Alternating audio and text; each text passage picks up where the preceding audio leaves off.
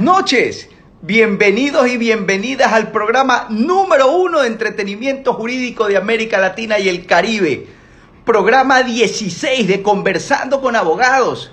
El día de hoy tenemos un programa, pero extraordinario, extraordinario realmente. Eh, los panelistas invitados hoy, eh, más allá justamente de, del tema técnico y la experiencia que tienen, eh, tenemos algo súper, o sea, súper interesante y es que tenemos aquí a Esteban Ortiz, quien desarrolló justamente la ley de modernización, formó parte del equipo, entonces eh, toda la innovación que ven justamente en la ley de, en la ley de modernización aplicada a la ley de compañías, es hecha por Esteban. Así que todas las preguntas que tengan, todos los insights que quieran, que quisieran recoger de, de, Esteban y de, y de, los panelistas aquí invitados, eh, encantados, saben, este espacio y que, y que vamos a aprender muchísimo. Hoy estamos súper entretenidos. También tenemos el lanzamiento del nuevo giveaway. ¿Cómo estamos? Buenas noches. ¿Cómo estás? Hola, ¿qué tal? Buenas noches. ¿Qué tal, María José? Hola, Juan José. Buenas noches. ¿Cómo estamos? Veo que Esteban está teniendo, eh, no se puede conectar. Me dice, estamos avisando, Esteban Núñez. Aquí lo estamos saludando, Esteban. Eh, por favor, Mark Zuckerberg, si estás conectado, para que le permitas el acceso a Esteban. ¿Cómo estamos? Me dice, no es posible unirse, Esteban, me sale. ¿Cómo estamos, María José? Excelente. Que me, me gusta esa energía. Esteban. Hola. ¿Cómo estamos? Hola, ¿cómo está? Buenas noches. ¿Qué tal? Buenas noches, bienvenido. Bienvenido a Conversando con Abogados. ¿Desde qué ciudad nos saludas? Yo estoy en Quito. Mira tú, tercer invitado que tenemos en Quito de, del programa. Qué bueno. Sí, sí, sí, sí. Te cuento que nuestra audiencia se basa 60% en Ecuador, 40% en Estados Unidos, no lo sé por qué, eh, pero dentro de, Ecuador justamente eh, tenemos una gran audiencia en Quito, te comento. Fabuloso. Desde, allá, desde la gente de Quito que está aquí conectada, con todo gusto para que nos manden sus preguntas. Ya saben, aquí la temática del programa es que cualquier pregunta que tengan de 7 a 8 en punto es totalmente gratis ya pasadas las 8 de la noche, eso ya se eso ya es consulta. Pero les facturas tú, yo soy funcionario público, yo no cobro. seguro, seguro. lo, que podemos Hacer, lo que podemos hacer es justamente hacemos, vamos a, montarnos en, en GoFundMe para que la gente empiece a, lanzar ahí, empiece a lanzar donaciones para, para mejorar el desarrollo tecnológico de que sobre las sociedades y eso vamos a hablar justamente más adelante contigo. Eh, bienvenido. Eh, ¿Por dónde arrancamos? Tenemos tres temas súper interesantes el día de hoy. Iniciemos conmigo, que es el debate de que siempre salgo última. Sí, sí sabes, Esteban, que, que Dayana siempre era la que hacía los sorteos para ver quién salía primero, y cuando ella lo hacía, siempre ella salía de último, o sea, salía premiada. Entonces, hasta que pedimos un peritaje sobre el sistema informático de la computadora de Dayana, y a partir de ahí solamente empezó a salir primero. ya ahora no, ya no hago sorteo, voy primera siempre. bueno, como en otros programas este, les he comentado, me gusta mucho el derecho civil, si bien es cierto, nuestro código civil sabe que casi nada se ha reformado, continúa mucho la norma respecto al derecho romano, me gusta mucho. Y en esta ocasión voy a tratar el tema del comodato. Este, sí, en primer lugar les voy a explicar brevemente para poder dar los elementos importantes que he podido detectar no solo en jurisprudencia, sino en la práctica de ciertas concepciones que he verificado que se ha tenido. Bueno, como conocemos, efectivamente el comodato, según nuestro Código Civil, es un contrato a través del cual una de las partes entrega a otra una especie con el cargo de devolverla. Este, esta especie, es importante indicarlo, eh, generalmente puede ser un bien mueble, un bien inmueble, pero se caracteriza porque no debe ser consumible, es decir, que se extinga con el uso, porque la obligación legal es devolver lo mismo que te di. Si yo te di un teléfono, no porque efectivamente hay muchos eh, ejemplos, hay el iPhone 11, no porque yo no pueda encontrar en el mercado un iPhone 11, quiere decir que lo va, te voy a dar otro, te tengo que dar el mismo y efectivamente habrá un desgaste por el uso normal, pero debe regresar.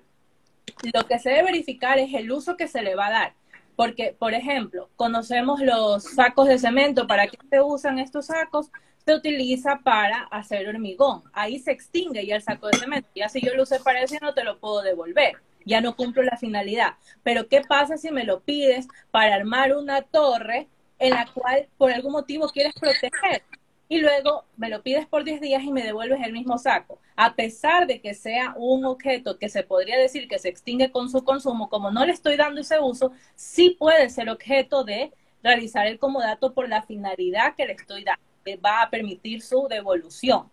Ahora, esto, este mismo elemento es uno de los tantos que los diferencia del préstamo de consumo ahí sí es sobre algo, es sobre cosas fungibles. Yo te entrego algo y me entregas otra igual, en la misma especie, la misma cantidad. Eh, además de este elemento, tenemos claro que es el carácter. El carácter del comodato es, tiene su carácter gratuito, a menos que yo establezca que voy a darle una recompensa por, por ese derecho que me estás dando de utilizar, que es algo atribuible a generalmente a la amistad, a la familiaridad o un gesto altruista que yo estoy permitiendo que alguien ingrese. Puedo establecer una recompensa, pero de manera general el comodato es gratuito y el contrato de préstamo de uso siempre es oneroso, siempre recibes algo a cambio por ese uso, además de la devolución del valor, un excedente adicional por este consumo que te estoy dando. Un elemento muy importante y que me gustaría este, decirlo porque he verificado que existe la duda respecto al comodato de bienes inmuebles.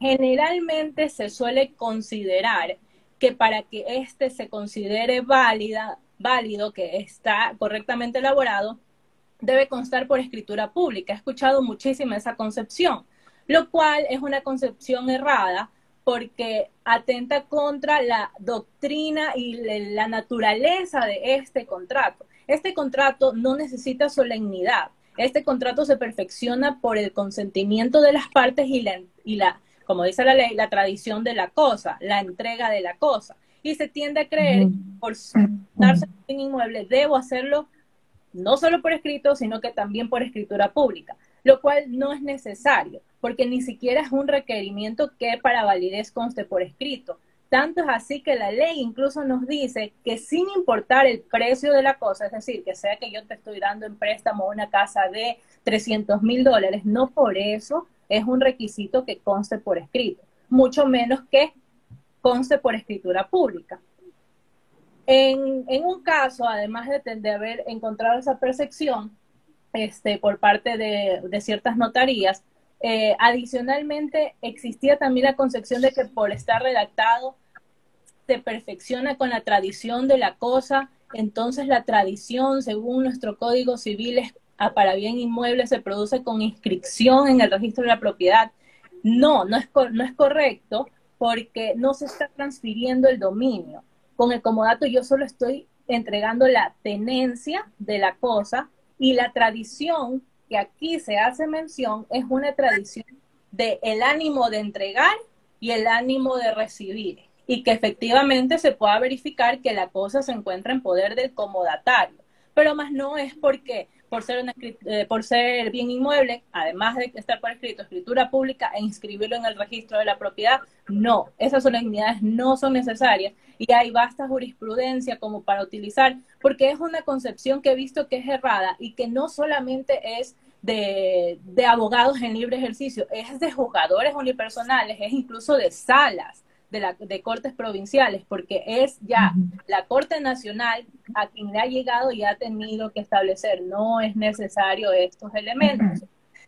Son hechos importantes que he considerado porque, porque en práctica mucho se celebra como dato, muchísimo este, fideicomisos, incluso celebran muchos. Lo uno lo hace a veces por escrito para que conste y no tenga que, ante un litigio, efectivamente se puede demostrar con testigos. Incluso la ley permite que se demuestre con declaración de parte, porque Eso a veces, Y, perdona que te interrumpa, porque me hablaste también que puede ser, pues, se puede otorgar el comodato de manera verbal. Así es. Así que hay que tener un par de requisitos ahí, ¿no?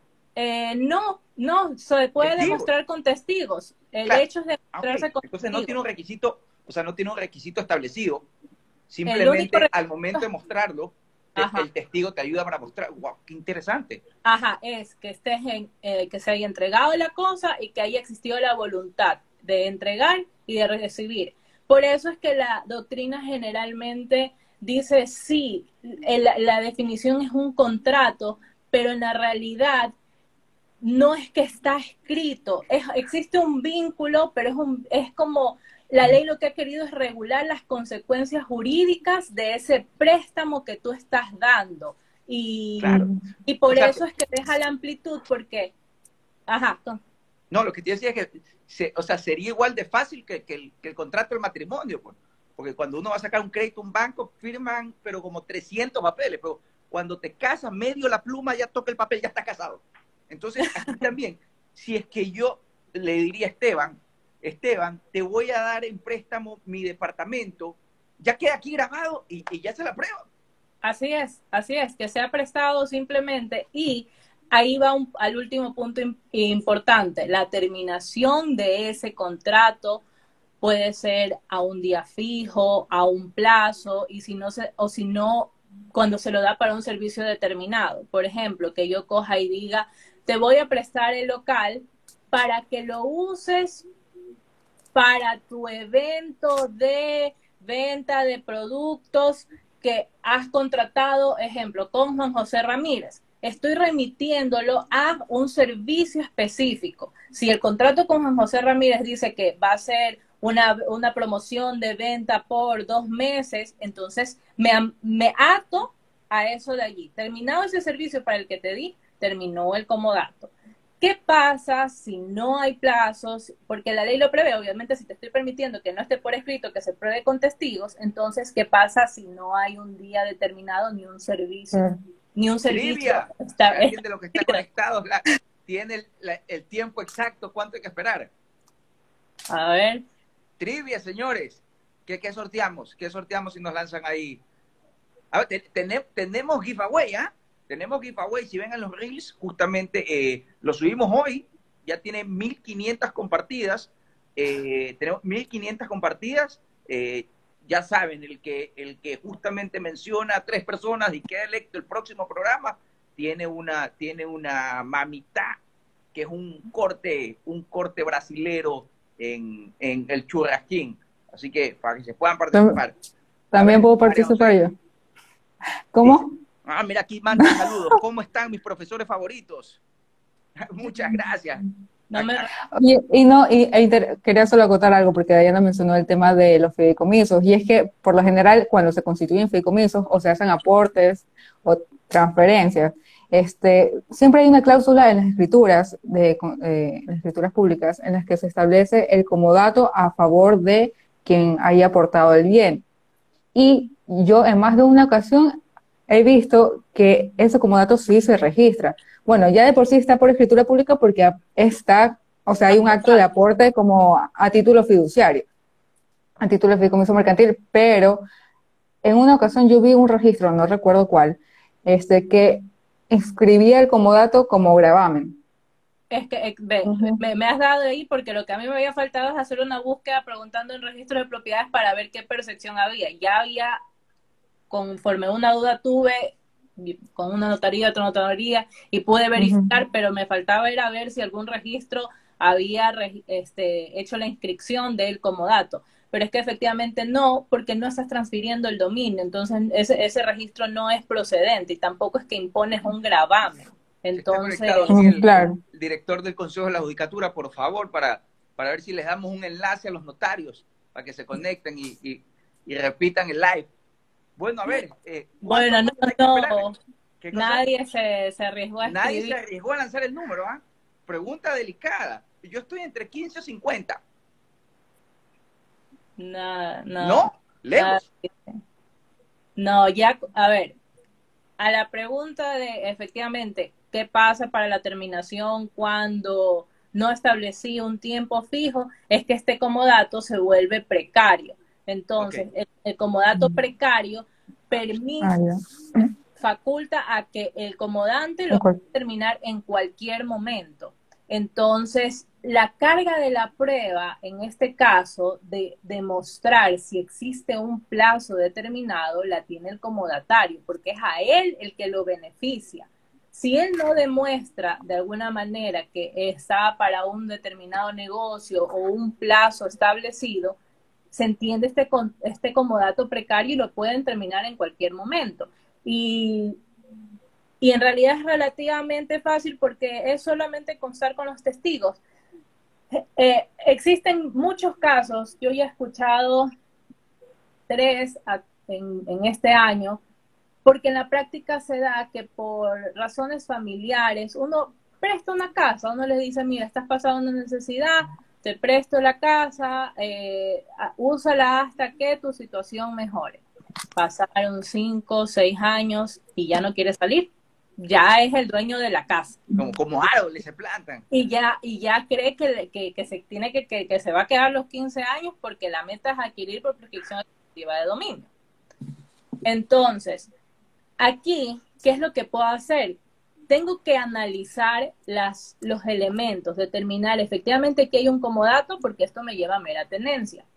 He, he visto casos en los que plantean la acción de reivindicación, pero si los testigos dicen, pero es que se lo dio efectivamente para que lo use como por un acto de familia, para ayuda, ese juicio se cae. Porque la acción de reivindicación la podemos aplicar es cuando hay un posesionario que llegó allí, está en posesión y tiene el ánimo del señor y dueño. Así él ingresó, él no, él no ingresó reconociendo este dominio ajeno. Así es. Entonces se cae y he visto incluso jurisprudencia en la que les resuelven, no, aquí no estaba en posesión, por tanto no procede la acción de reivindicación y lo que ahí les toca ir es a cuando tienes eso, efectivamente, ya tienes más fácil incluso el, el, juicio de terminación de comodato, porque ya en el juicio de reivindicación, sacando todas las copias, están las declaraciones y se ha reconocido que ahí hay un comodato. Así que la carga de demostrar la existencia del comodato ya queda súper baja y es simplemente la terminación. La pregunta es si los bienes públicos, porque hay, instituciones públicas que dan en comodato ciertos terrenos o propiedades, eh, el, en este caso el representante legal, que sería el titular de la institución pública, al momento de entregar un comodato, necesitaría hacer una, hacerlo por resolución o también lo puede hacer a viva voz a ver si comprometemos aquí a Esteban para que nos dé un espacio ahí en Quito, que nos dé en comodato una oficina para hacer el próximo programa de Conversando con Abogados cuando hagamos sede en Quito. Necesitaría, necesitaría hacerlo por acto administrativo. Eso sería súper interesante de analizar. Yo no he verificado, no es mi pasión el derecho público, sinceramente me gusta mucho el derecho privado y es por el lado que lo reviso. Sin embargo, en la, en la práctica puedo verificar que ahí sí todos constan este, por escritura pública y creo que responde más porque al principio de que son bienes, al, generalmente los que entrega el Estado, son bienes que entrega el Estado que es, o que recibe el Estado, que por eso puede existir probablemente algún reglamento en el que establezcan este requisito más allá de la, del principio que persigue el comodato. Qué interesante. Súper, entonces como que recomendación a la audiencia, si alguien va a dar en comodato, que no de fechas y que se grabe para esta cosa que tiene ahí, eh, tiene la evidencia, o cuando quiera hacer, ahorita que está tan de moda los temas digitales, si se va a dar un comodato, que lo deje grabado en un Instagram Live y es más, nos podemos nosotros, lo podemos usar en nuestra plataforma aquí para, para, para hacerlos a través vía virtual y que quede completamente grabado cómo es que se entregó el comodato. Ojalá que las personas no, lo utilicen para, antes de recibir una herencia, para recibir el, el comodato, pues de 50, 50 años que me den el comodato del bien, pues. Claro, porque justamente, ajá, así es. Qué interesante, qué interesante. Bueno, producción ya está que me dice que el tiempo, ya, últimamente Esteban me retan porque me excedo, pues empieza, se arma aquí una, una tertulia jurídica fantástica. Entonces, eh, tengo justamente que, que avanzar con el siguiente tema, pero no sé si quieras puntualizar con algo, Dayana. No, creo que ya les di los, los elementos más importantes que quería aportar. Excelente, ya saben, grábense si, si van a dar un comodato. Eh, tenemos las herramientas digitales. Bueno, eh, seguimos. María José. Sí, a pedido del público, entre paréntesis, únicamente Juan José Ramírez. El día de hoy voy a tratar sobre la, sobre la ley orgánica de datos públicos, vea, ley orgánica de este datos, bueno, de protección de datos personales. Tema Y bueno, para-. Sí, es,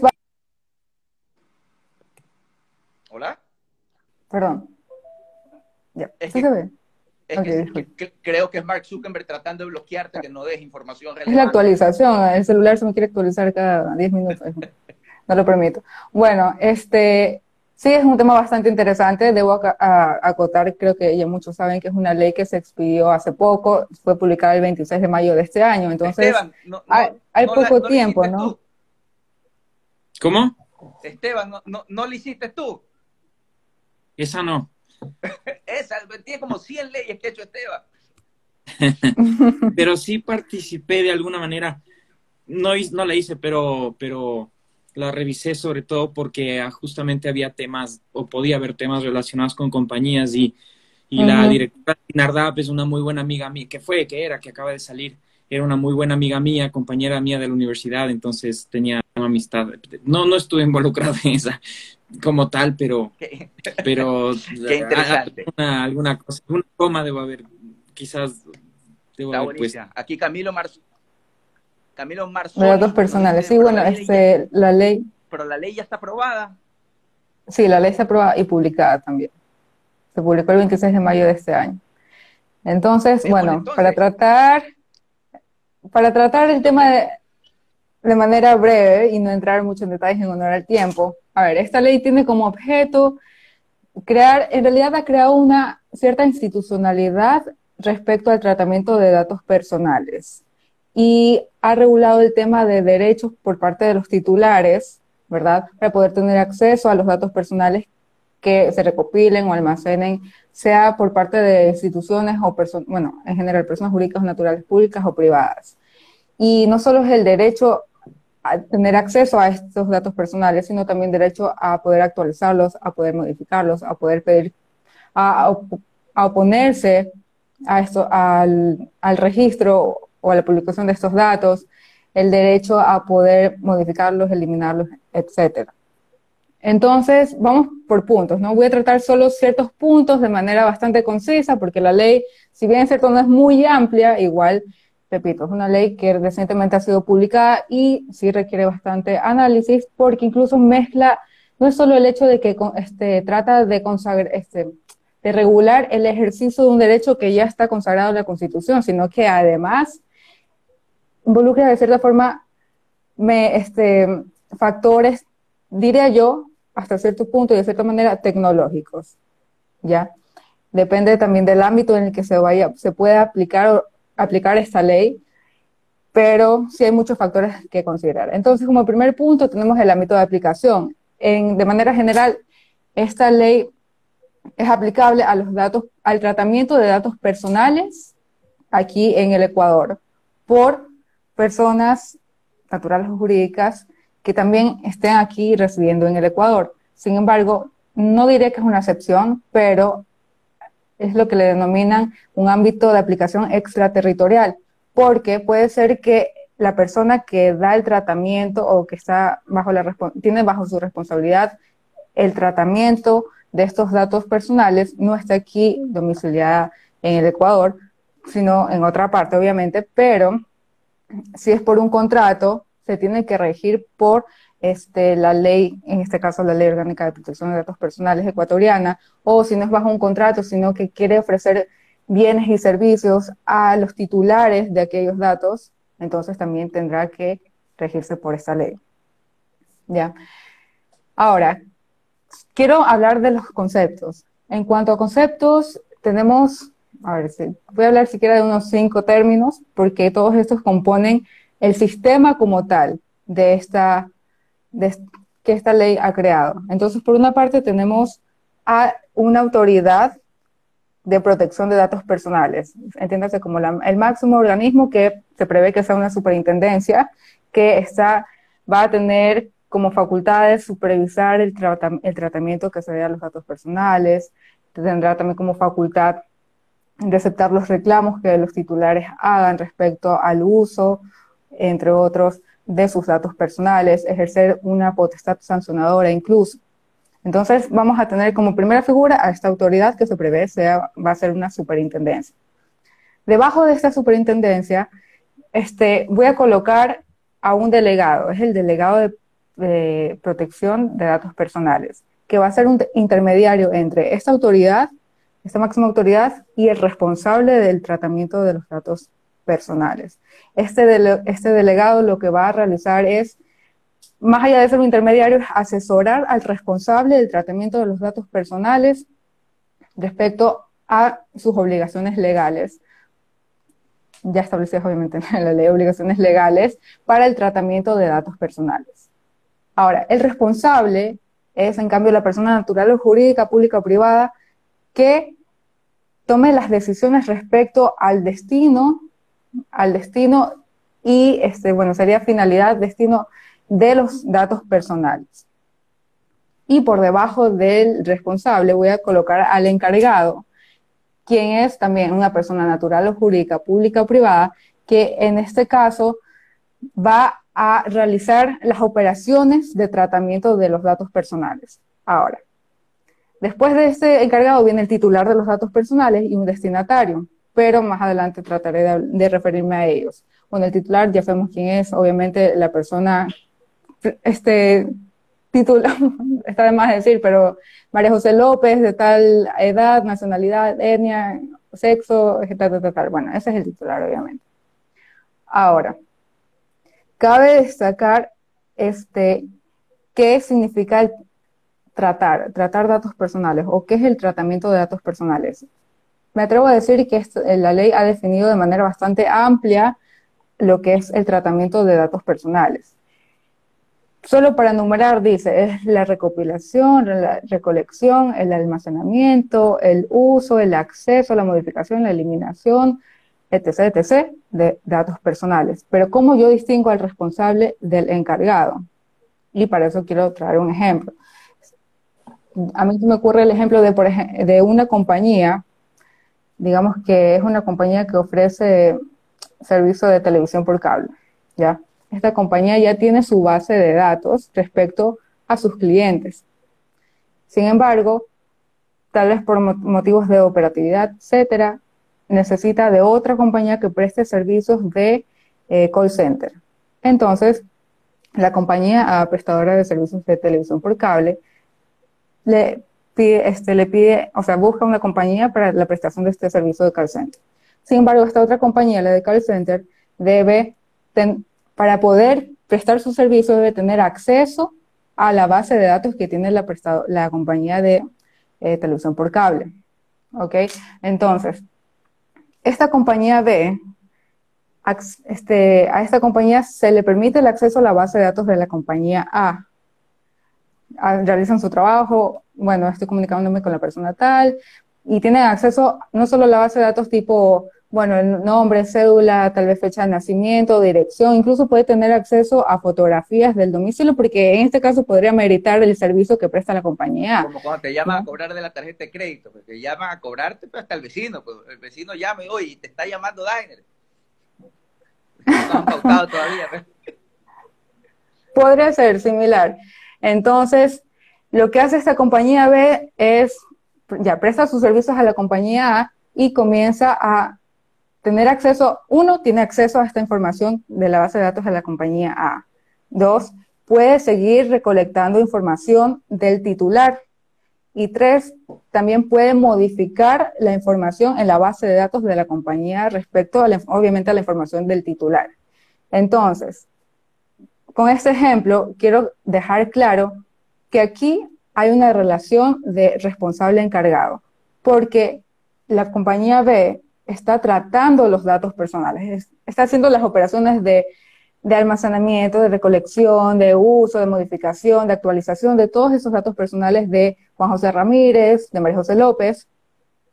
Y está, como su nombre lo indica, está bajo el todas estas operaciones las está, las está realizando bajo el cargo del responsable, que en este caso es la compañía de televisión por cable. Esta, esta operación entre encargado y responsable se, este, debe estar, digamos que, plasmada en un contrato. ¿Ya? Pero, repito, es una relación de yo soy la encargada, yo hago el tratamiento de los datos personales a cuenta de del responsable que, digamos, está por encima de mí. ¿Ok? Pero es el de arriba, el responsable, quien dice, bueno, con esta información yo voy, voy a darle esta finalidad o este destino, ¿ya? Porque esa es la, digamos que el, rol del responsable, decidir sobre la finalidad de esa información que el, encargado está tratando. Ahora, dicho esto, también quiero acotar algo que me pareció bastante interesante, la diferencia entre la relación que existe entre responsable y encargado y la relación con la relación que existe entre responsable y responsable cuando se trata de una comunicación, comunicación o transferencia de datos, porque la ley así lo prevé. Pueden transferirse o comunicarse esos datos. Sin embargo, cuando estamos ante una relación de responsable y encargado, la información de datos, bueno, o los datos personales que el encargado eh, recepte, trate, almacene, no, y una vez que son, digamos que son eh, proporcionados al responsable entre, eh, en esta operación no existe una transferencia o comunicación como tal, sino simplemente, por eso hablaba del contrato, un, contrato que le faculta al encargado de poder proporcionarle al responsable estos datos y bueno, ahí se establecerá, establecerán cláusulas de confidencialidad. Pero distinta es la relación o la operación que existe cuando el responsable que ya tiene, digamos que bajo su control los datos personales, quiere comunicar o transferir a otro responsable dichos datos personales.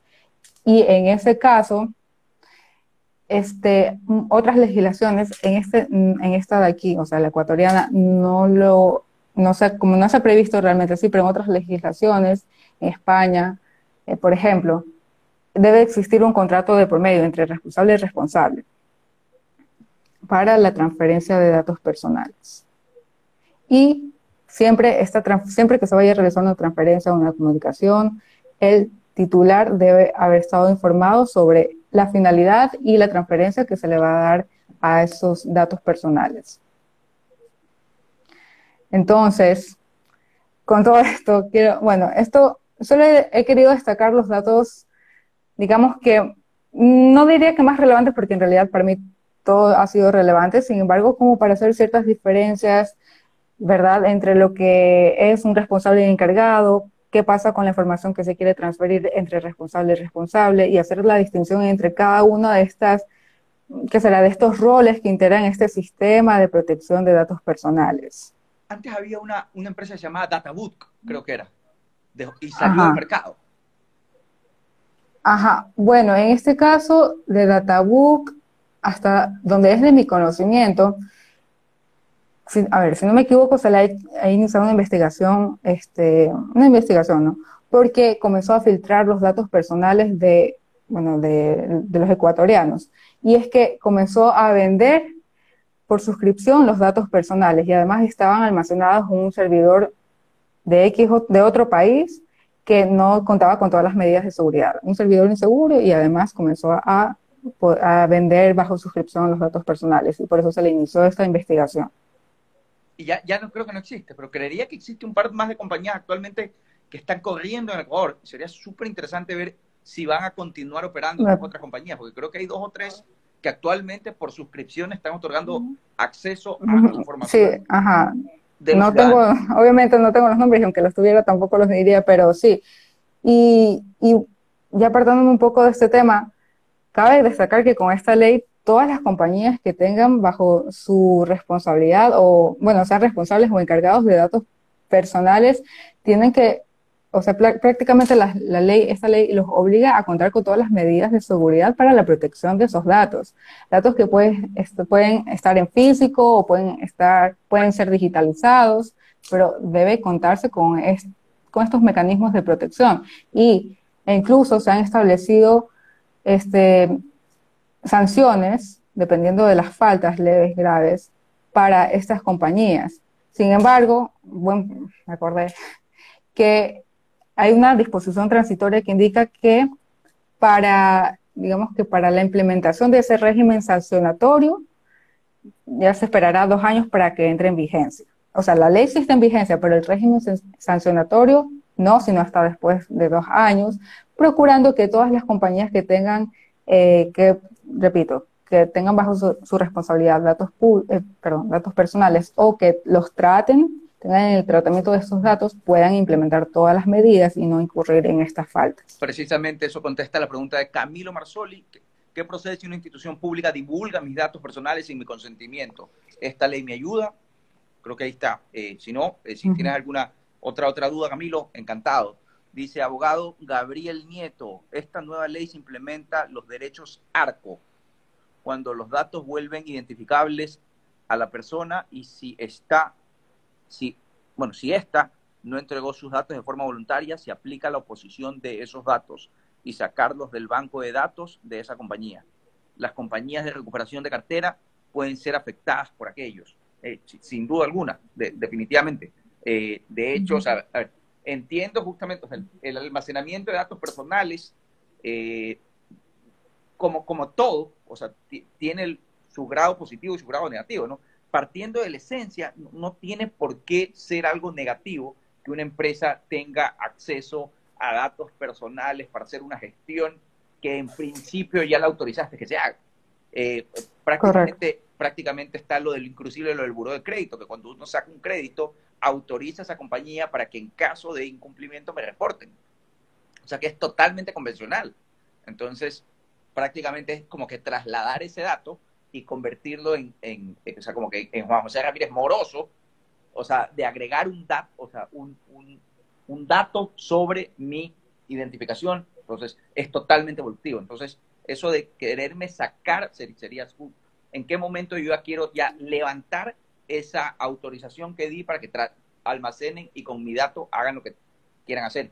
Aquí nos pone justamente... Claro, es que en realidad hay algunos factores que considerar, porque por una parte es bien lo que dice, el, está el derecho de oposición, y solo para considerar factores porque creo que es una situación que sí requiere análisis, y es que cuando uno, el titular de los datos personales, otorga su consentimiento respecto a los datos que está brindando, se, ahora con esta ley se supone que el responsable, o en, el caso, o en este caso el encargado del tratamiento de los datos personales, debe decirle, bueno, te estoy pidiendo prácticamente, estos datos van a, ser utilizados para tales y tales, tales, tales fines. ¿Ya? Entonces, si no hay esa información, en realidad yo estoy desconociendo de lo que van a hacer con mis datos públicos y por ende mi, mi, mi consentimiento no es informado. ¿Ok?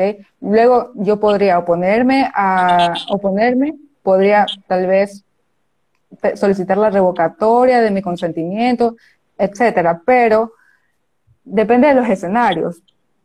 Y estoy hablando de manera general, por si acaso, no en el caso concreto, sino de manera general. Depende de si yo, a ver, cómo a mí me informaron respecto al destino de mis datos personales, este, si se le va a dar, que, pues, claro, qué finalidad tiene que yo dé mis datos personales, que va a ser luego comunicado, transferida a terceros, y para qué fines también, ¿ya? Entonces, repito, son algunos factores que considerar. Interesantísimo, pues, o sea, un campo que se abre, dicen aquí. Eh, Eva Muñoz, ¿cómo en USA que nadie conoce los datos así de fácil? Eh, bueno, en Estados Unidos creo que, a ver, hay ciertos datos, suponte, los datos de, tributos, eh, esos no son tan, tan públicos. De hecho, ahorita salió la, noticia bomba, es que se filtró justamente cuánto pagan de impuestos los, los más ricos del, del, de Estados Unidos, por así decirlo, y, casi que fue un, un Wikileaks, o sea, eh, pero, pero, pero no, pero sí hay cierta información súper interesante, es más, lo veo hasta como positivo, por poner un ejemplo, la vez pasada hablamos en el, en el mercado inmobiliario, qué pena que no hay un registro de a cuánto se va vendiendo una propiedad.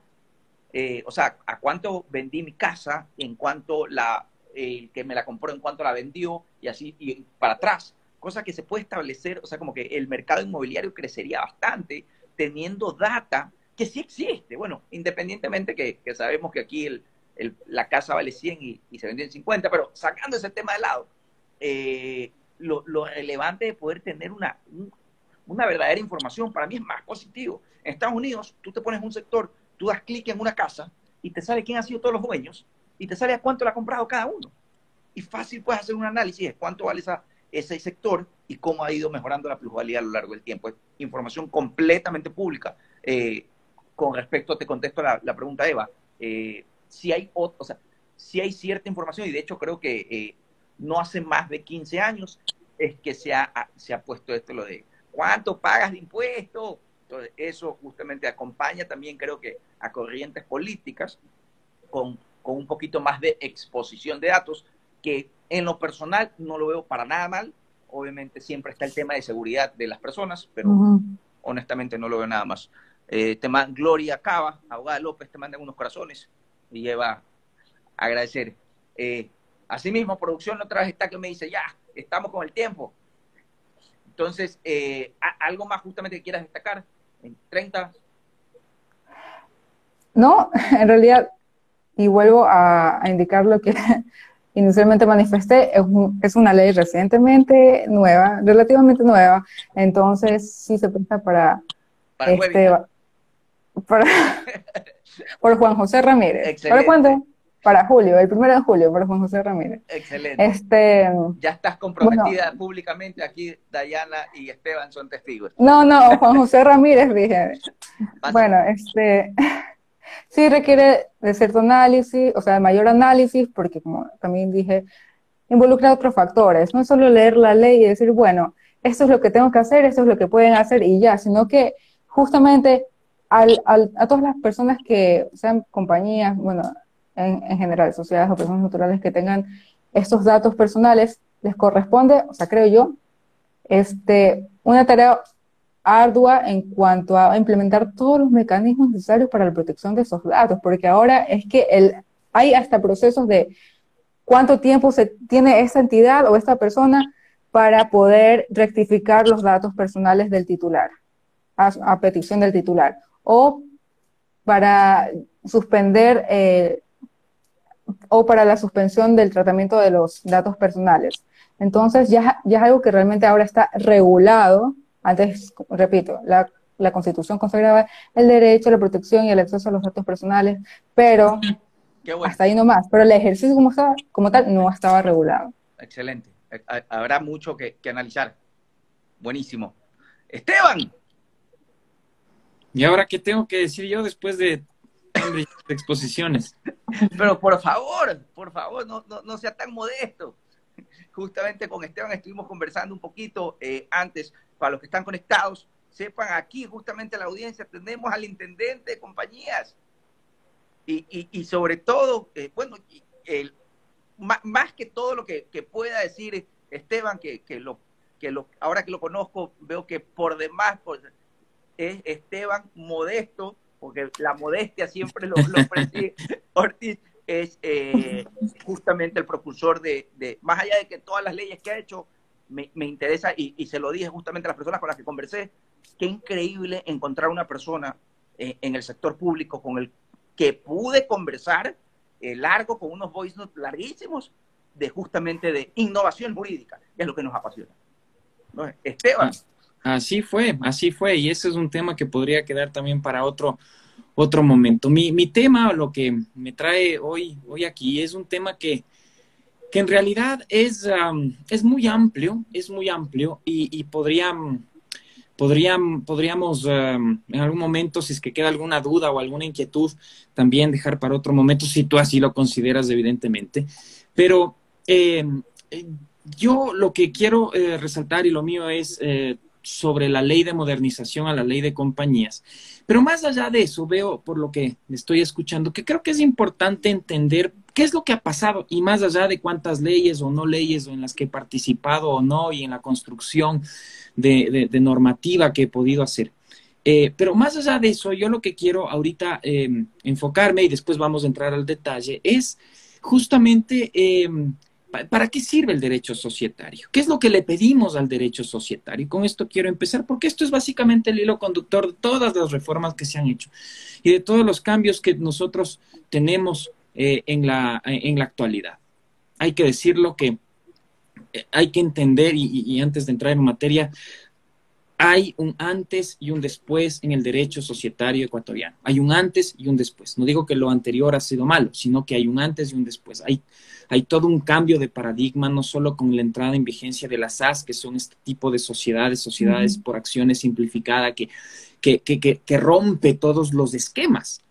Eh, que teníamos antes y a los cuales nosotros estábamos acostumbrados, eh, sino que también a través de las modificaciones a la ley de modernización, a la ley de compañías, eh, tenemos también todo un, hemos dado un salto hacia la modernización y hacia la vanguardia en un montón de instituciones que nosotros eh, no habíamos desarrollado como país y que, y que eh, eso no, nos dejaba, nos dejaba, por ejemplo, en el índice Doing Business, nosotros estábamos en el puesto 177, en el honroso 177 de 190 economías en Starting a Business eh, solo nos ganaba Surinam y Venezuela, es una vergüenza. Entonces, eh, hay, reformas que se habían estancado en el tiempo. Fíjate que la ley de compañías desde 1964 y casi no se había topado. Y es una ley que tenía una, un, antecedente o que venía del, del, Código de Comercio de 1906, del Código de Alfaro del Código de Comercio de Alfaro, que a su vez este Código de Alfaro tenía la influencia del Código Español, eh, de 1803, 4, 5, 6, ahí sí ya se me escapa, la, o 10 también, se me escapa la fecha, que a su vez también tenía la influencia napoleónica. Y yo no digo tampoco que hay que desconocer lo que el influjo napoleónico, como decía hace un momento eh, eh, cuando hablaba la, mi panelista sobre temas de comunidad. Ya no, se me va el nombre, pero gracias. Gracias por ese capotazo. entonces, claro, yo, decir, eso no se desconoce, pero sí es importante entender que, que, que, que, en general, y retomando el, tema, el derecho societario nos ayuda justamente a promover riqueza, nos ayuda a mejorar el bienestar de los ciudadanos, ¿no es cierto? Es decir, que todo este bienestar se lo haga además promoviendo innovación, emprendimiento, ¿sí? Y no está únicamente para constituir compañías, ese no es el fin del derecho societario. No, no es simplemente un, derecho. Ya constituíamos compañías y todo el mundo sabe constituir una como pasaba con las anónimas y las limitadas y copiabas del mismo modelo y te creías eh, abogado societarista y con eso estaba solucionado el problema y cobrabas tu honorario cuando va mucho más allá. Pero el problema, de, el problema del encasillamiento es que nosotros nos quedamos en eso porque, porque la ley no, no, no empataba con una realidad, no empataba con, una, con una realidad. Y justamente eso es, ese es el, objetivo de las reformas y ese es el objetivo del derecho societario, ¿no es cierto? Es decir, es establecer ciertas reglas con el fin de generar y promover riqueza, con el fin de proteger a los accionistas, porque ¿quién es el que invierte? ¿Quién es el que te vas a Estados Unidos? ¿Por qué en Estados Unidos, en Europa? Eh, ¿por, qué, ¿Por qué en Europa está tan desarrollado el derecho corporativo, el derecho societario, el corporate law? Porque es un, es un derecho fundamental, fundamental para captar inversionistas, para proteger accionistas minoritarios, para promover la riqueza, para que a través de la empresa, a través de la empresa, a través de, darle una importancia al sector privado. No digo que lo público no funcione, pero sí creo que hay que darle una importancia al sector privado, ¿sí? y además el sector privado tiene que cumplir su rol, tiene que cumplir el rol de generador de riqueza, de generador de puestos de trabajo, de, de, de, em, eh, eh, tiene que pagar impuestos, tiene que, tiene que hacer muchas cosas para dinamizar la economía de toda, toda nación, no es del Ecuador, no estoy hablando de Ecuador, todas las naciones, así funciona, así funciona hoy por hoy el mundo. Entonces, ese es el fin y ese es, y ese es el objetivo, ¿no es cierto?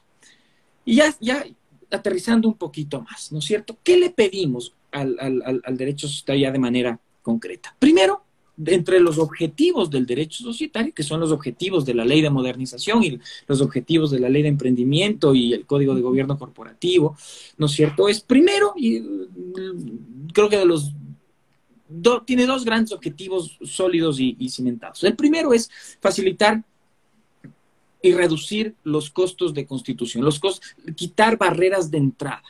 ¿Sí? Quitar barreras de entrada, facilitar para que estos costos se reduzcan, ¿sí? Y que las empresas en general puedan operar eh, de una manera adecuada.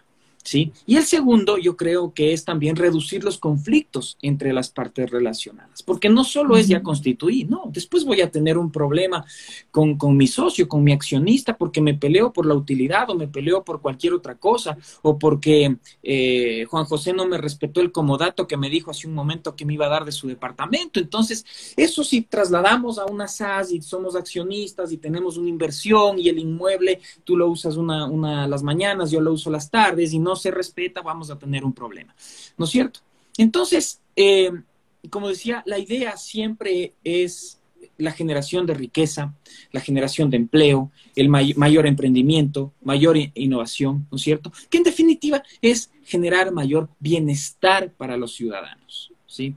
Por eso yo, y aquí también es importante destacar, y es una crítica, porque a nosotros los abogados nos encanta quedarnos en estas discusiones estériles, no, que el contrato de, sociedad tiene, al ser contrato, tiene que estar suscrito por dos personas, porque si no está suscrito por dos personas, no es contrato. No es contrato. Pero, pero, oiga, pero yo quiero hacer negocios, ¿eso es relevante? ¿Eso es relevante para, para dar de comer a mi familia?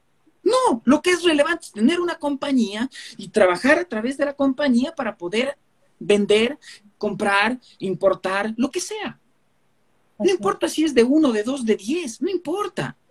Si yo quiero hacer una sociedad y estamos los cuatro y hacemos una sociedad, y eso era lo que se pensaba hace 200 años, ¿no es cierto? Claro, yo buscaba socios, ese era el sentido, pero hoy ya no busco socios, hoy ¿qué es lo que busco? Busco la herramienta, busco el instrumento. Entonces voy a seguir aterrizando un poquito más. Entonces se hacen estas reformas, y yo a través de la SAS, de la Sociedad por Acciones Simplificada, puedo constituir yo solito, puedo ser yo a través de un acto, puedo ser accionista de una compañía. ¿Ya? Si, si, si me estoy, tú me pediste también, Juan José, que hable, que hable eh, con un vocabulario que no sea para abogados. Entonces, si me estoy torciendo, tú me, me corriges y no hay ningún problema. Y volvemos. sale un pi. Sí, sí. Y, volve, y volvemos a la senda de lo, de lo sencillo y de lo fácil. Entonces, eh, pero en todo caso decía, volviendo al tema, tú tienes una SAS, ¿ya? Que te permite ser unipersonal. Entonces ya no tienes que estar buscando ese socio de favor, ya no tienes que estar tú buscando eh, alguien que haciendo fraude, básicamente. No, no digamos fraude porque suena feo, pero, pero sí intentando eh, componer lo que una ley que era muy, muy, muy eh, rígida, muy, desde mi punto de vista, anacrónica, ¿ya? No te permitía. Entonces, ¿qué es lo que sucede hoy después de un año de vigencia de la SAS? Hoy de las nueve mil compañías, un poquito más menos nueve mil compañías que existen, el 50% de esas compañías tienen un solo accionista está los números, o sea, los números no mienten, además de que ya hay nueve mil compañías y el número sigue subiendo y hoy por hoy son el tipo societario más importante eh, eh, comparando con, la, con las tradicionales. Ya la anónima ya dejó de ser la más preponderante, ahora es la, la SAS y, cada vez el margen se, se, se, eh, amplía. Y esto también va de la mano de los costos, ¿no? Porque ya no tengo que hacer escritura pública. No tengo que hacer escritura pública para constituir una compañía.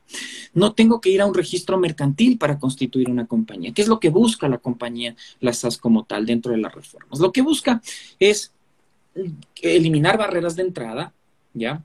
Y tú ahora ya se puede a través de los mecanismos electrónicos, tú puedes tener tu compañía en 20 minutos con RUC. En 20 minutos antes con la, con, la, con la ley de compañías anterior, tú tenías la compañía en un, ya siento rápido, en, un, en, unos 45 días promedio. Eso eran unos promedios que tenemos unas tablas y demás. Entonces, fíjate, 20 minutos, 45, ya estamos a niveles de Nueva Zelanda. ¿no? Eso es fantástico. Pero antes, cuando necesitabas la aprobación, o sea, antes de la, hubo una reforma, y si te tirabas, pero y, y, y, bueno, ya antes te demorabas tres meses, ¿no? Después ya mejoró a 45 días. Pero además, costos. ¿Cuánto te cuesta un notario? ¿Cuánto te cuesta un registro? ¿Cuánto te cuesta un abogado? ¿Ya? Oye, lo del abogado sí paguémosle nomás, porque hoy es importante. Pero, pero, eh, pero notarios y, registros, fíjate, ya hoy por hoy, ya pierden un sentido. Tú hablabas hace un momento del registro, del, del, registro de las, de las, em, de las propiedades. Y eso en realidad se podría hacer si es que podrías tener, si tú, porque es información pública que está en los registros de la propiedad, ¿no es cierto? Pero si tú tienes tecnología que va de la mano. Entonces, necesitas tú hacer ese tipo de implementaciones, pero no se lo hace. Pero en el caso de las compañías, se lo ha podido hacer y se lo ha podido matizar hacia estos, hacia estos fines para tener en 20, en 20 minutos, no 10, 20 minutos, una compañía, una compañía con RUC em, sencilla, pero una compañía ya con RUC para que tú puedas operar y con un costo de cero. Entonces tú en vez de gastarte ese dinero, ¿ya? En el notario y el registro y el abogado, mejor me gasto ese dinero en comprarme el carrito de hot Mejor me, gasto e, ese dinero en la inversión que yo vaya a hacer, en pagarle al, no sé qué, en comprar la computadora, en implementar mi negocio. Porque además también entre las reformas se elimina eh, la necesidad de capital mínimo. Para el, capital, eso está, esa discusión estaba muy bien hace 70 años, cuando el capital tiene varias funciones, la de, la, de propiedad, la de... Pero básicamente la función de, la, de garantía, la función de garantía, que es la, función del capital y, el porqué de la necesidad de establecer un capital mínimo, ¿no es cierto? No tiene sentido y no tiene sentido sobre todo en las compañías mercantiles o que tengan un objeto amplio o particular. Hay otros en los que quizás vale la pena, como un banco, como una casa de valores, como temas bursátiles, temas de seguros, porque tienen otro tipo de dinámica. Pero una mercantil, ¿para qué 800 dólares de capital? Además, 800 dólares, ¿qué me va a garantizar? Pues?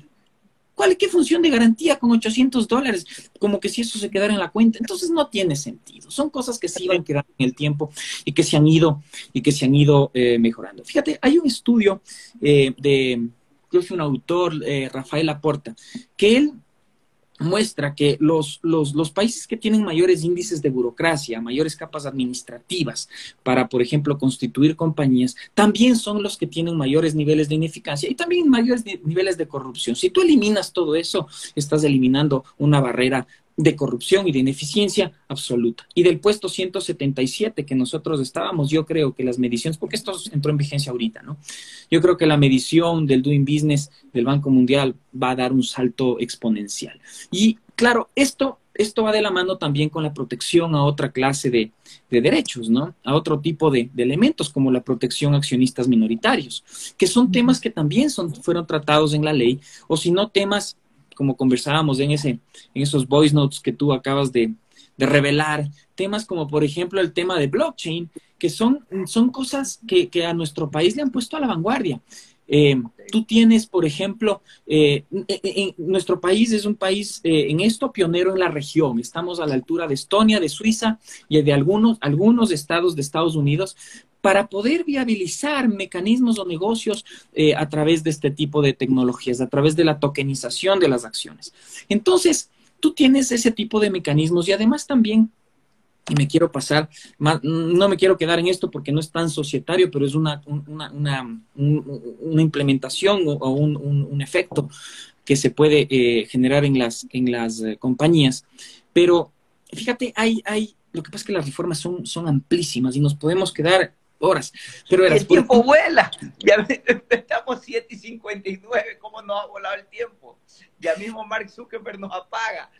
Sí, sí. Bueno, pero le cobramos regalías porque seguro le va a interesar. Eh, o le cobras tú. Pero verás, por ejemplo, y esto con respecto a la pregunta de la trivia, por ejemplo, tú ahora puedes utilizar mecanismos de telemáticos para poder reunirte en junta. Esta puede ser una junta de acción. Si nosotros tenemos una, una compañía, esta ya puede ser la junta. Tú estás en, Guayaquil, pensemos que, eh, que, María José está en Houston, yo estoy en, en Lima y ya, y nos reunimos, y nos reunimos en cualquier parte del planeta, por eso era Esa era la respuesta. Eh, nos reunimos y celebramos la, la, junta, tomamos decisiones, grabamos, claro, por supuesto, eso es el mecanismo probatorio, porque yo tengo que tener un mecanismo probatorio, y ya, y listo, y se acabó. Y hemos implementado mecanismos de mejora para este tipo de cosas, o, o, o, inclusive trámites anacrónicos como la oposición a terceros o, o el, o, la presentación de, del informe del comisario, ya no necesitas, esas son, son, iba a decir pendejadas, pero no sé si me ibas, me censurabas, pero en todo caso de esas tonteras que hoy por hoy ya no tienen sentido, ya no funcionan en el mundo moderno. Y claro, no solo es la protección al accionista, sino también una serie de trabas que nosotros teníamos. Ya eh, por ejemplo, para, no solo para entrar, sino también para salir, la, la, la, cancelación de las compañías, eh, son, son, son, eh, se, se, ha viabilizado mejores procesos y ahora, por ejemplo, estamos cancelando compañías, siete mil compañías se han cancelado gracias a una reforma legal, más siete mil solo en Quito, yo no sé, no, no sé cuánto es nacional, que, que, siguen en proceso de cancelación y que tienen más de siete años en un proceso porque tienen algo que, que, que no que, que, que, por burocracia o por eh, lo que sea, se quedan ahí. Fíjate, yo vi, y esto lo tengo en algún lado, una resolución, en estas resoluciones masivas, que cancelaban una compañía del año 1966. No te puedo creer. ¡Qué sabía que esto existía. ¿Y de qué era la compañía? No, no, no el nombre, pero el objeto, ¿a qué se dedicaba? por ahí está, te puedo pasar la resolución, entre, entre otros. Me imagino, era una empresa que hacía láminas de acetato. No, no, o quizás máquinas de escribir. Tú tienes, claro, tú tienes eh, compañías que estaban ahí, imagínate, tienen más de 50 años en disolución. Entonces, no, no, no puede ser posible, no puede ser posible.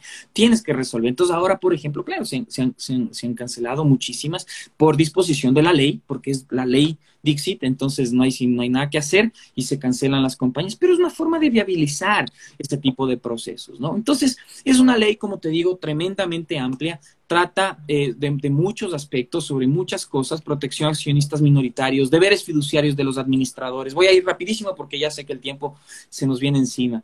Modernización, juntas de accionistas, simplificación de trámites. Eh, lo de los comisarios, proceso de absorción de pérdidas, disminución de compañías, derecho de separación, exclusión de socios, prima de emisión, que eso, eso era, es increíble que no hayamos tenido, eh, inversión extranjera, sucursales, inclusive un reconocimiento al tema de arbitraje, tema de lo de SaaS, lo de blockchain, lo de la disolución, liquidación. Fíjate, cada uno de estos temas podría ser una, una charla entera, ¿no? Pero en todo caso, eh, es, es, una ley que eh, son, son, han eh, existido cambios que, que, hoy por hoy, hoy por hoy, eh, a todos los abogados nos va a tocar volver a, a, estudiar derecho societario, porque efectivamente todo lo que aprendimos sí está muy bien, está muy bien para las bases, está muy bien para saber, para conocer, pero ya hoy muchos de los aspectos o inclusive muchos de los detalles ha cambiado. Yo hace poco tuve,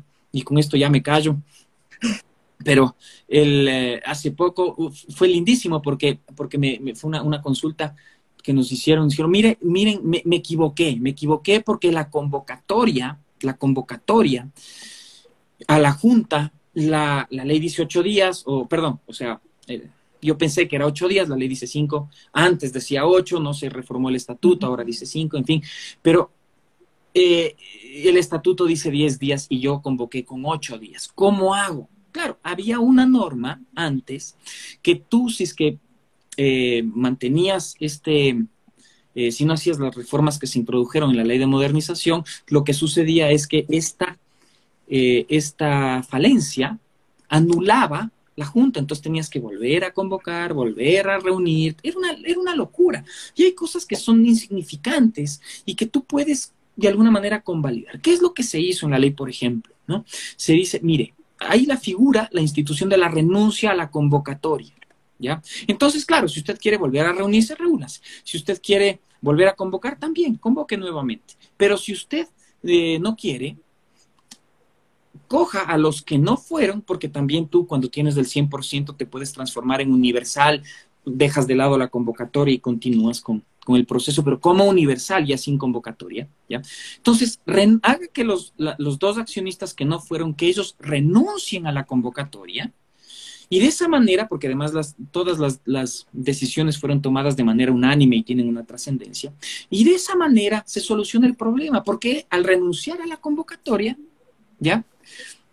Yo ya estoy convalidando, yo ya estoy, yo, ya se, se entiende que no me voy a oponer, que renunciado inclusive a oponerme. Entonces, ya no puedo yo, si, si existe un, eh, si existe un um, elemento puntual eh, nulidad o de estas, de estas cosas, ¿no es cierto? Yo puedo ya tener una salida que, claro, ya se vuelve mucho más flexible, mucho más amigable, mucho más eh, fácil de llegar a soluciones y alternativas. Entonces, eso es en general lo que busca, lo que busca la, reforma. Y, y, claro, yo ahorita puse un ejemplo, pero de estos hay muchísimos, porque claro, eh, ya, ya digo, hay yo he señalado así a vuelo de pájaro muchas, muchas, em, muchos subtemas que, que, se podrían tratar, tratar o se podrían profundizar. Pero eso, eh, ahí viene un nuevo derecho societario que yo sí creo que se adapta a, las, a la nueva realidad, que mejora las condiciones de los empresarios y en general de los accionistas, con el fin de que esos minoritarios,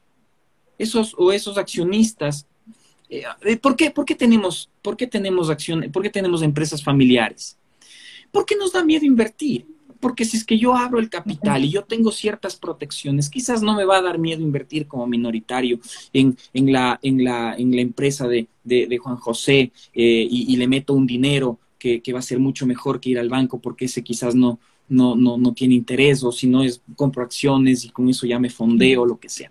Entonces, y que así funciona, funcionan las compañías. Entonces, yo creo que hay que ir aprendiendo, por eso te agradezco muchísimo por el espacio y por el tiempo y por resaltar el tema, porque creo que es, es ahora es un proceso y tenemos que ir eh, conociendo este nuevo derecho societario que nos va a permitir eh, mejorar sin duda las condiciones de, los, en general de los empresarios, que las compañías cumplan ese rol y que al final del día eh, se consoliden y se pueda consolidar un, buen sector empresarial. Ahí están las normas y, de hecho ahora es cuestión de aplicarlas. Y, el terreno está marcado. Y, si juntamos eh, esta nueva innovación, por así decirlo, llamémosla innovación, eh, del derecho societario, de la mano a un mercado de valores, se pueden hacer cosas interesantísimas, porque desgraciadamente el mercado de valores no se ha desarrollado, no se ha explotado lo que verdaderamente se podría, cómo se verdaderamente se podría desarrollar. Eh, eh, estaba leyendo justamente que, la mayoría de las compañías latinoamericanas no salen a bolsa, por así decirlo, no hacen el famoso IPO, pero porque la gente, el, el, el, ¿cómo se llama? El ciudadano común de Latinoamérica no está dispuesto a ceder X porcentaje más allá del 20% de su participación y se mantienen en la empresa familiar. ¿Y quién va a querer invertir en una empresa en que solamente está disponible el 20%? Diferente de Estados Unidos, las verdaderas empresas, las grandes, el fundador tiene el 20%. Eh, te doy un dato, y ahí te doy un dato para que veas justamente lo que tú estás tú estás comentando. Mira, verás, a ver, primero, eh, es real que el 75%, 80% de las compañías son familiares en el mundo. O sea, es normal porque las compañías, no todas tienen que ser Apple, ¿me entiendes? No todas tienen que ser Facebook. Ahora que hablaste de, tu colega Mark Zuckerberg. Pero eh, las compañías no todas son, así de grandes esperemos que muchas sean, pero, más o menos un 70-75%, que es un promedio región, eh, es, así. Nosotros en el país tenemos el 96% de compañías MIPIMES, ¿ya? 96%. Sí, es, es, es tremendo. Es, es todo de 880 mil fue el último dato que yo estuve, no sé si... ¿Perdón? De 880 mil, que fue el último dato que yo tuve, no sé cuántas hay actualmente pero encontré un dato en el, en, el, en, en ay, Dinar, no, no, no era en Dinar, no me acuerdo, ay, se me fue, eh, INEC, INEC. No, no, no, mira, no sé, no sé cómo se pueda, pero verás, compañías, compañías es del 96%. Quizás ahí tú mezclas también empresas eh, que no llegan a ser compañías, que no se formalizan.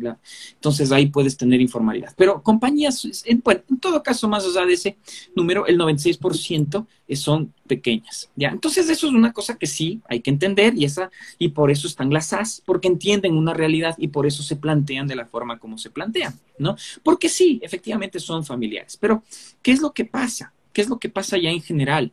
eh, en el país, tú tienes más o menos 50, solo 50 compañías que cotizan sus acciones en bolsa. Solo 50. Quito y Guayaquil.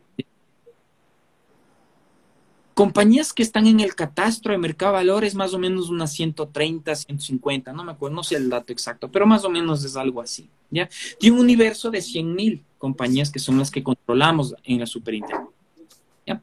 Entonces, fíjate tú que el mercado de valores es un mercado de valores tremendamente incipiente, tremendamente chiquito, además con 50 compañías, y no tenemos tampoco la, la cultura de hacerlo, la cultura de invertir en, en, mercado de valores, ¿ya? Por muchas circunstancias, porque el mercado, porque la compañía familiar, hay veces que, oye, yo tampoco quiero abrir mi, mi capital, no necesito, ¿no? Pero lo que sí es importante al menos entender es que tú puedes hacerlo, tú tienes la posibilidad de lograr abrir el capital y puedes tener esa herramienta si tú quieres hacer eso. Porque, mira, ¿cuántos estudios jurídicos aquí estamos, aquí estamos entre abogados? ¿Cuántos estudios jurídicos son familiares? La gran mayoría. Y entonces el abogado, el, abogado socio senior le, le, pone a su hijo porque es su hijo y porque lleva su mismo nombre y porque es el nombre de la firma y porque no quiere que entre nadie más al negocio. ¿Ya? Hay otras firmas que, que, que, que se abren y que, y que dicen, sí, yo contrato o abro eh, y somos socios y aquí establecemos protocolos familiares y tienes firmas y no quiero dar nombres, pero, pero hay firmas que tienen, que tienen abogados, dos mil abogados, dos mil socios, ¿no? O, y cinco mil abogados, yo qué sé, unos en China, otros en Nueva York, otros en... Entonces, claro, son formas distintas de ver el negocio. Ni lo uno es mejor ni lo uno es peor, eso no lo estoy juzgando, sino que simplemente así funciona. ¿Por qué, por qué quiero hacer, por qué quiero cerrarme? ¿Por qué? Porque sí, porque sí, porque, porque así he manejado, porque no quiero volver y hay otros que no, más bien abro el capital, me, con esto eh, tengo dinero o este señor clientes y, me, y me, va, me va a beneficiar. Eso también es una forma de aporte, ¿no es cierto? Entonces, es una realidad, pero claro, a través de estos mecanismos, ¿ya? Por lo menos brindas la posibilidad para que el inversionista y para que el, el inversionista invierta y para que la empresa también tenga mecanismos para fondearse y que no sean únicamente bancos o únicamente mercado bursátil o otra forma de entender el negocio y que existan las debidas protecciones a los minoritarios, a los mayoritarios también, eh, eh, protección a los que vayan a abusar a su derecho de mayoría o de minoría o de paridad o yo qué sé.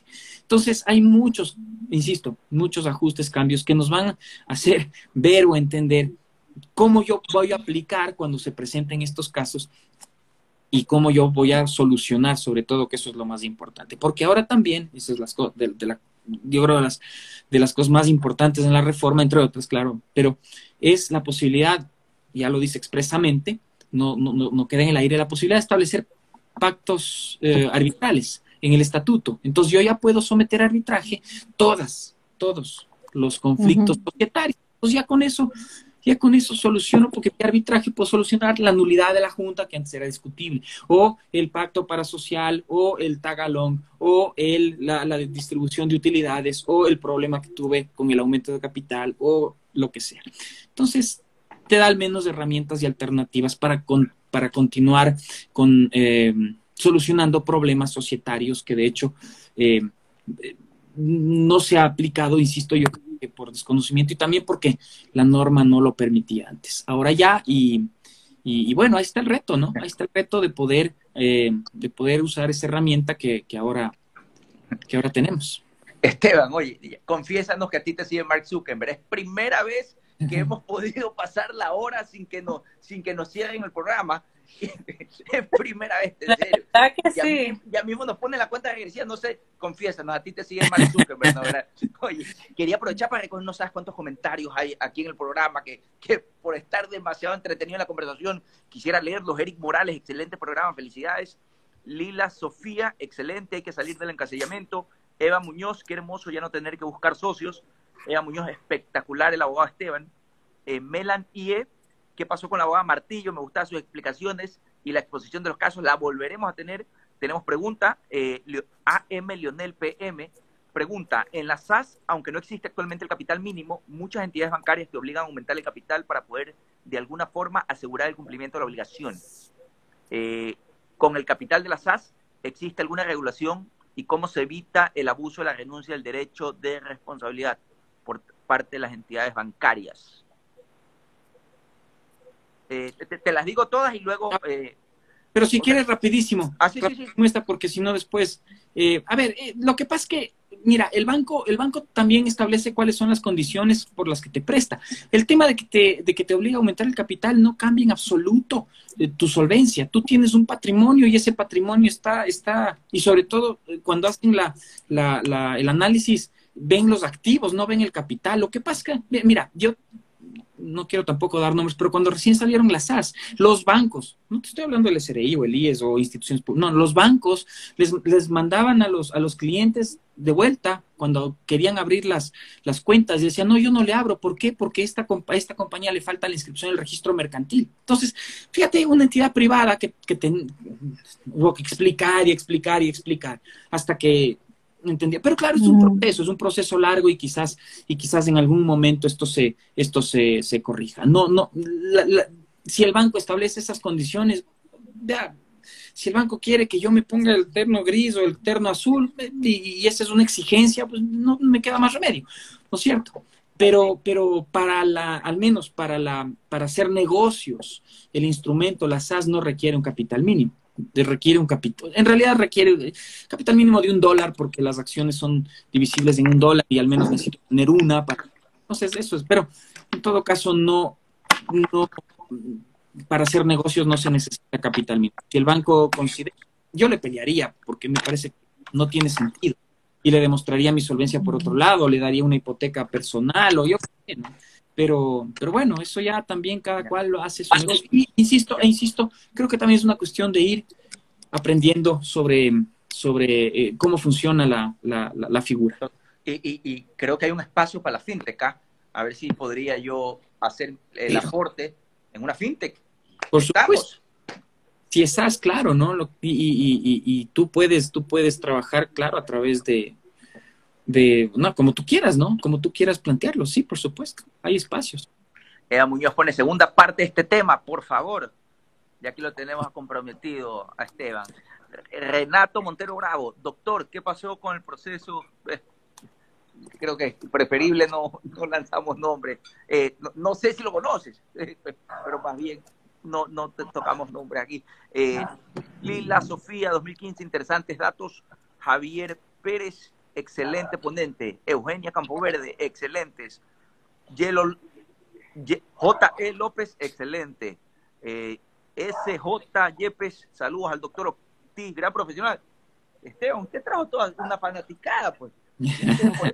Por eso, es que por Mark Zuckerberg nos ha perdonado. Erika, excelente, felicitaciones a todos. honestamente es primera vez que nos hemos extendido, ya vamos ocho, son las ocho y diecisiete y, tenemos todavía nuestra audiencia conectada que nos manda. Eso quiere decir que algo interesante están, estamos sacando de acá. Aquí dice, bueno, Marcos eh, Moya Paz, para crear una compañía de transporte, lo puede realizar a través de SAS. Sí, sí, no hay limitación. ¿no? Eh, entiendo que eh, para en cuanto a la ley no, pero lo que pasa es que no sé si es que o los municipios o la ANT establecen algún tipo de requisito puntual, ¿no? Pero si es que es eh, porque me parece que para las compañías de transporte, eh, sobre todo taxis o buses o algo así, se necesita algún tipo de particularidad, pero si es que es, por ejemplo, transporte, vía logística o lo que sea, no, no, es necesario, es, que no requiere mayor, mayores autorizaciones, me parece, pero, o no requiere de, otra ley. Pero, por ejemplo, para una SAS no puedes tú vía SAS hacer ser banco, no puedes, porque hay una una ley expresa que te dice que los bancos tendrán que ser anónimas. Igual para no puede ser casi valores. ¿Por qué? Porque la ley dice, o sea, salvo esas excepciones marcadas en otra ley, tú puedes hacer lo que lo que lo que sea. Pues, Gavilanes Charres, un tema muy interesante. Me gustaría volver a verlo con una ampliación de su tema. Yo encantado, encantado. Lo que pasa es que el tema es tan amplio que más bien tendría que restringir esa pregunta debería más bien ser restringida para ver qué tanto del tema, porque fíjate, te lancé 10 subtemas, ¿no? De, deberes fiduciarios, eh, blockchain, disolución, o sea, más bien cuál es, porque si no, uh, nos vamos. Súper interesante. Eh, en serio, eh, como en todos los programas, somos, este es el programa número 16 de Conversando con Abogados, el programa número uno de entretenimiento jurídico América Latina y el Caribe. ¿Sí sabes, Esteban? Es que no hay más. Entonces, como solamente hay uno, está, por favor, eh, los que están conectados, eh, no hagan más programas para, para poder seguir siendo nosotros el primero. Hoy llegamos ya a los 2.000 suscriptores en cuatro meses. Así que es, increíble cómo hay una comunidad detrás de este programa que, que mira los programas, a veces no en el envío, pero los mira en el, en el reprise, como decimos nosotros, eh, y, y, a través de ahí hacen las preguntas. Así que si tienen alguna pregunta adicional, eso ya es consulta tarifada y luego, luego los contestamos. No, mentira. Pero en serio, eh, muchísimas gracias a todos, de verdad. Eh, me he llevado conocimiento, pero súper, súper valioso. hemos pasado súper entretenido. Me gustaría justamente que se despidan 30 eh, segundos cada uno eh, y si tienen alguna red social a través de la que les puedan escribir eh, para comunicarse y no sé, pues algún tema interesante, sobre todo en el que les gustaría que les escriban, no sé. Buenas noches con todos, bueno, me despido, muchas gracias por la compañía. A mí me pueden encontrar en Twitter como de Cárdenas Barzola o Dayana Cárdenas Barzola completo. Asimismo en Instagram eh, de Cárdenas Barzola. Eh, especialmente, como les comenté al inicio, me pueden buscar para temas de consultas civiles o mercantiles. María José. A mí me pueden encontrar en LinkedIn como María José López. Excelente. Esteban. Agradecerte porque lo he pasado muy bien eh, y, me encanta el concepto.